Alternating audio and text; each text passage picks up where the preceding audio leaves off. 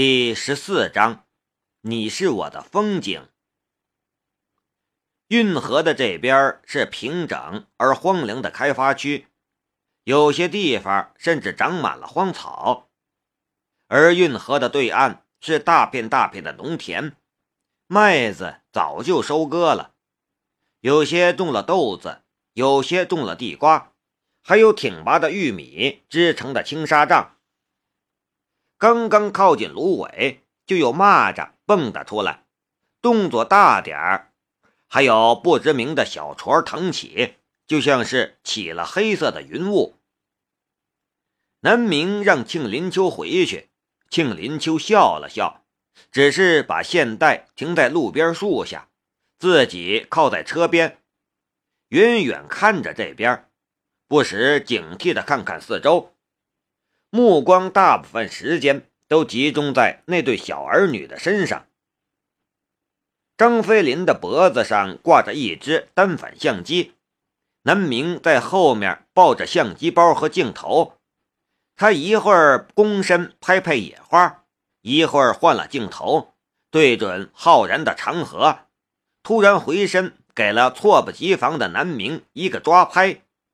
笑声回荡在夏日的阳光里。张飞林抱着相机取景，而他自己就是南明的风景。三年的相处，张飞林终于在三年之后，将自己变成一张照片，映进了南明的心里。庆林秋看着，微笑着，这种宁静安闲的感觉。多久没有过了？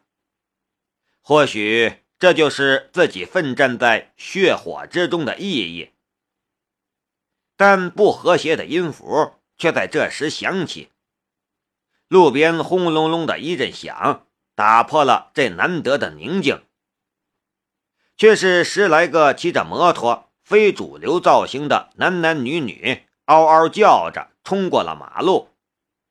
其中一个画的吓死鬼的女生，还在后座上对庆林秋暧昧的抛了个飞吻。南明，你看，正抱着相机取景的张飞林突然看到了河边有一抹红色的影子。南明眯眼看过去，那是一个二十多岁的女子，身穿合身的浅红色套裙。却坐在河边的一颗石头上，看着前方的波光，眼中满是忧郁与迷离。他不会是想要跳河吧？张飞林担心道。南明眯着眼看了一会儿，犹豫道：“应该不会吧？”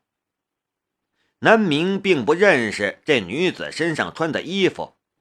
但直觉的觉得并不是普通人穿得起，尽管远远看去只是一个侧面，但却觉得女子有一种特别的气质。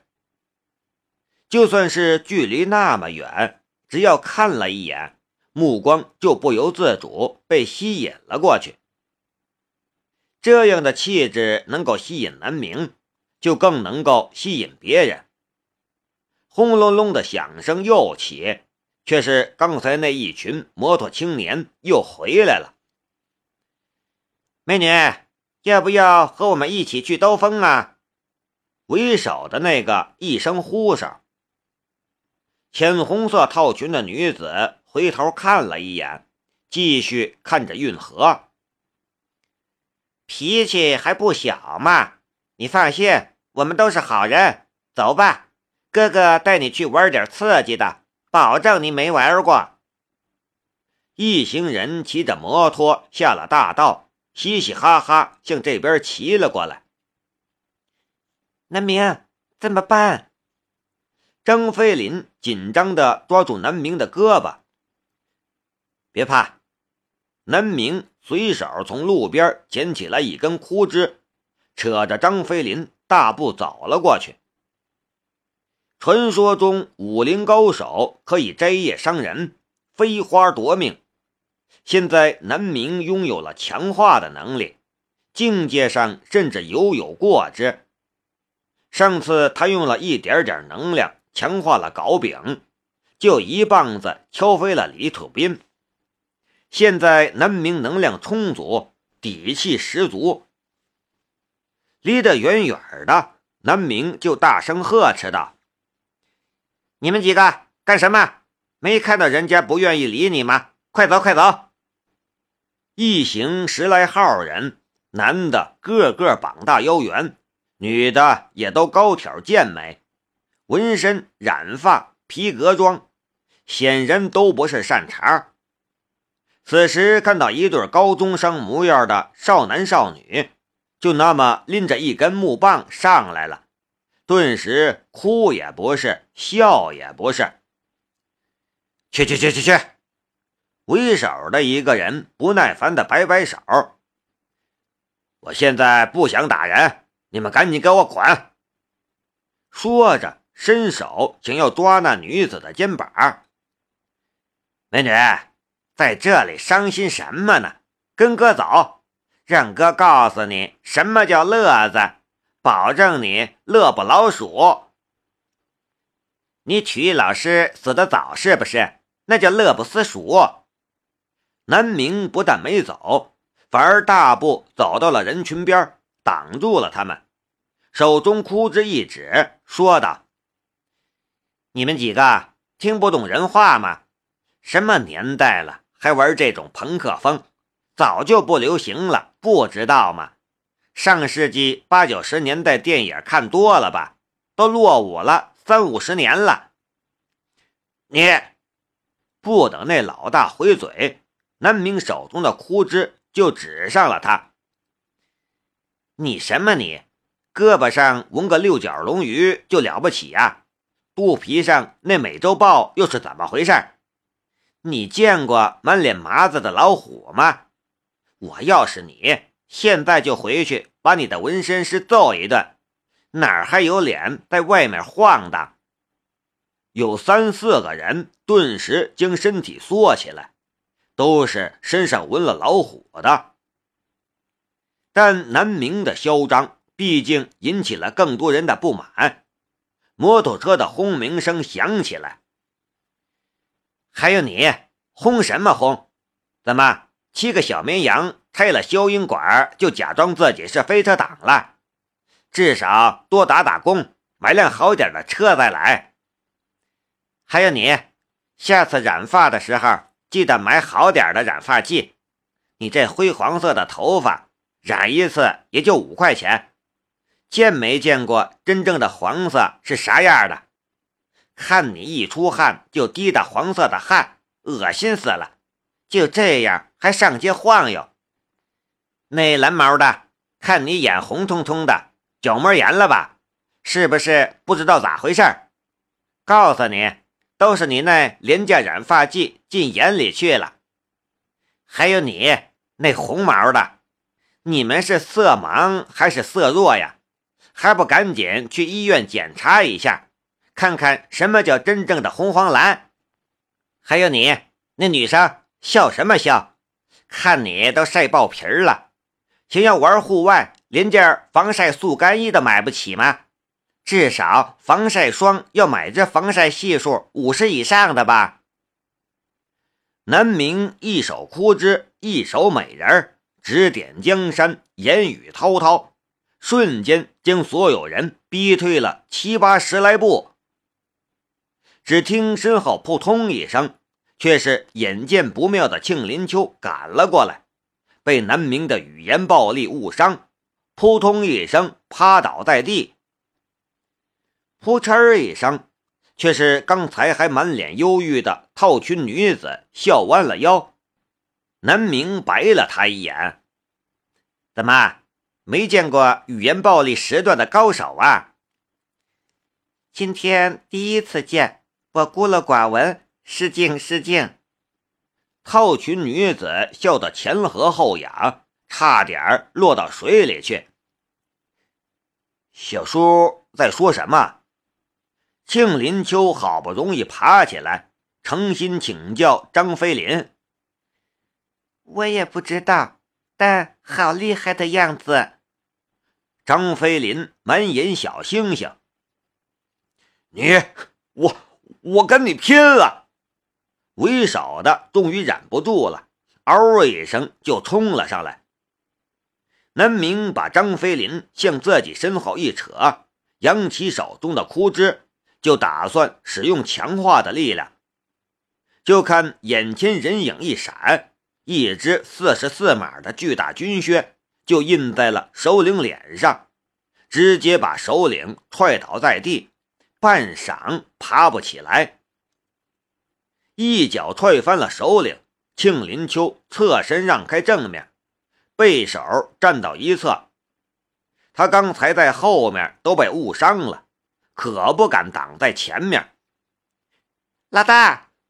我们和你拼了！十来个人，目标却同时对着庆林秋的。这家伙看起来打架挺厉害，不过打架嘛，谁怕谁？倒是刚才那小子，他们好像是被对方羞辱的，连句话都说不出来。关键是还不知道哪里被羞辱了。都给我住手！